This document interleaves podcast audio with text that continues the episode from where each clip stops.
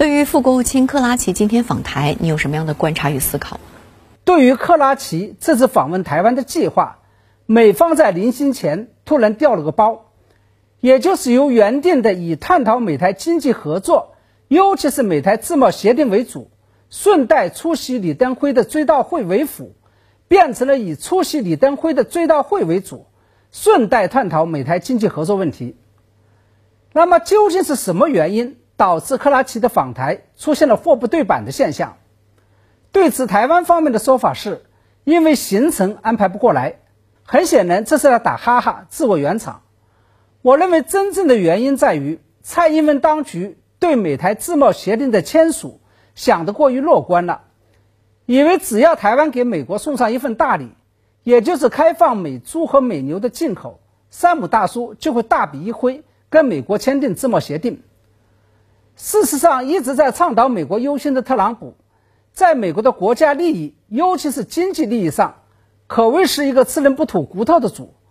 连最为亲密的盟友日本、英国等国家都要狠狠地敲上一把，何况基本上没有任何议价能力的台湾。也就是说，克拉奇这次访台期间不谈论美台自贸协定的问题，背后的原因就在于，台湾光是放开美猪与美牛的进口，压根就满足不了特朗普的胃口，要想签订美台自贸协定。蔡英文当局还必须要继续狠狠地放血，否则这个话题连谈都没得谈。这就跟当年马英九跟大陆签订服贸协议的时候，大陆总是处处让着台湾，生怕伤害了台湾业界的利益，形成了极为鲜明的对比。所以，国台办新闻发言人马晓光批评民进党当局甘当鱼肉，任由美方宰割是有原因的。我们看到呢，虽然美国副国务卿克拉奇这次访台期间不会以美台经贸议题为主，但仍然会探讨邀请台湾加入由美国主导的重组供应链议题。您对此是如何看？这件事情的负面影响，尤其是它对未来亚太与台海局势的冲击，将会不亚于美台签订自贸协定。其实啊，所谓重组供应链，源于美国主动挑起的对华这呃新冷战。而美国要想打赢这场针对中国的新冷战，最大的难题就在于，虽然中美在政治和军事上处于了冷对抗状态，但是双方在经济层面却是紧紧的抱在一起的，甚至美国对中国经济，尤其是中国大陆完善的产业供应链，还是有着高度依赖的。正是在这种情况下，美国产生了要在经济上跟中国脱钩的想法。而经济上脱钩，这不仅要让美国制造企业撤离中国，而且要让美国摆脱对中国产品的依赖。去年底这场突如其来的新冠疫情，这让美方进一步强化了这种想法，并加大了行动的力度。这次访问台湾的副国务卿克拉奇，就是中美经济脱钩计划与供应链重组计划的具体负责人。如果说中美经济脱钩是特朗普政府在一意孤行、着眼于破的话，那么重组供应链计划，这是特朗普政府在着眼于所谓的利。尤其值得我们注意的是，为了达到让中美经济脱钩的目的，美方还把重组供应链计划纳入到了正在进行的印太战略当中，也就是企图让印度、日本、澳大利亚以及东南亚国家来替代中国。为美国市场提供一些必要的产品，以让印太战略不仅建立在共同的意识形态、价值观念和共同的安全关切上，而且建立在共同的经济利益之上。因此，很显然，克拉奇这次访问台湾的时候，着重探讨台湾在美国重组印太供应链战略中的位置，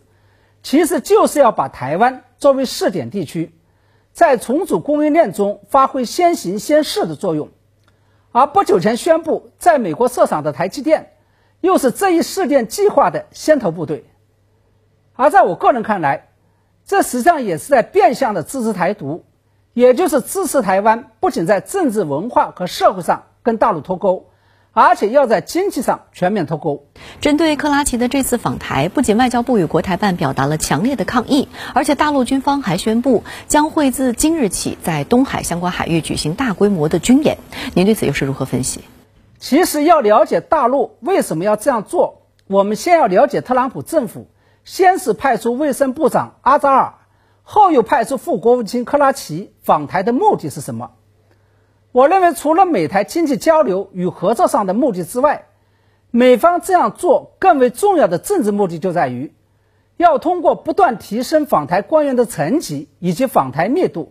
来让大陆逐步适应和接受美台官方交流的所谓正常化，并最终突破中美建交三个联合公报，以及逐步突破美台关系的红线。那么，清楚了美方的战略和战术意图之后，我们就应该知道。为了让美方的企图无法得逞，大陆别无选择，只有在不断的表达原则立场与不断的提出抗议的基础之上，以实际行动，尤其是要以军事行动来向美国说不。而且，随着美方官员访台层级的逐步升级，大陆的军事行动也必须要逐步升级。只有这样，才能清楚地向美方传达出。我们坚决不接受，我们不适应美台关系迈向所谓正常化的做法。我认为这就是在美国卫生部长阿扎尔访台之后，大陆军机会以前所未见的密度与强度越过台湾海峡中线，以及进入台湾单方面划设的防空识别区内军演和巡航的原因。可以预料，在美国副国务卿克拉基访台期间以及访台之后。大陆的相关军事动作还将会进一步升级。